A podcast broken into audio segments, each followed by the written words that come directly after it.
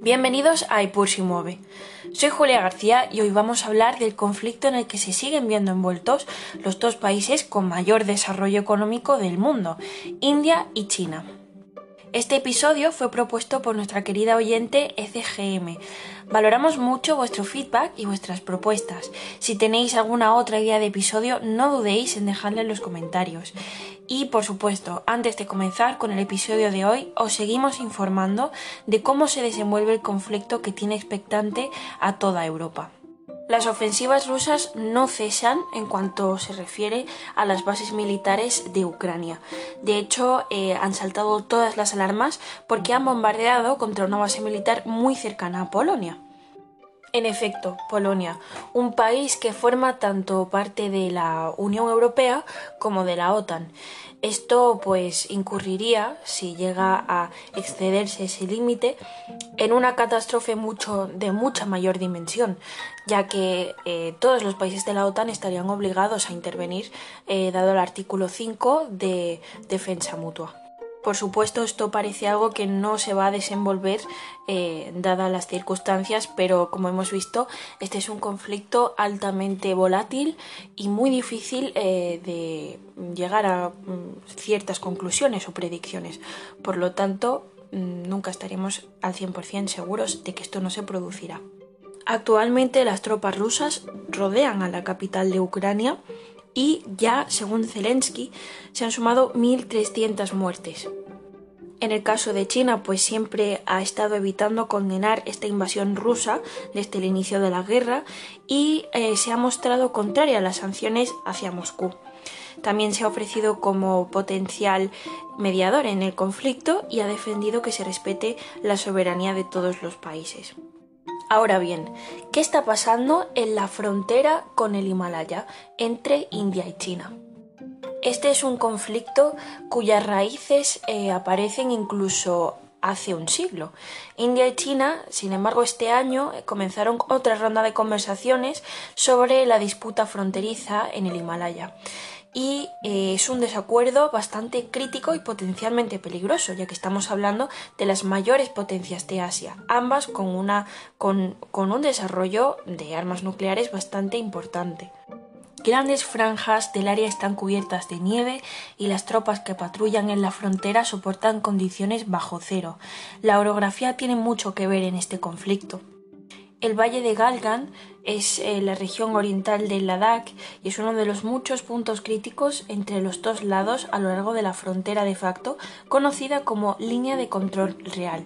La última ronda de conversaciones entre los comandantes militares indios y chinos a principios de enero terminó sin ningún tipo de avance, al igual que la reunión anterior celebrada tres meses antes.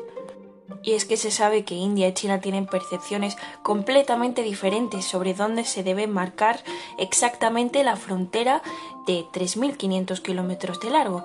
Varios sectores son reclamados tanto por Nueva Delhi como por Pekín. Esto, por supuesto, ha hecho que se deterioren cada vez más las relaciones entre India y China.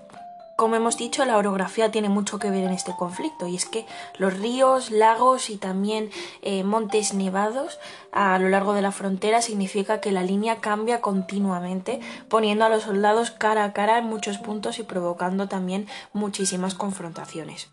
El conflicto también se cristaliza muchas veces en las construcciones de infraestructuras y es que a lo largo de la frontera tanto construcciones por parte de India como de China disputan sobre el área. De hecho, la construcción de una nueva carretera por parte de India hacia una base aérea a gran altura se considera uno de los principales desencadenantes de un enfrentamiento con las tropas chinas en junio, que dejó al menos 20 soldados indios muertos y después China confirmó cuatro soldados muertos.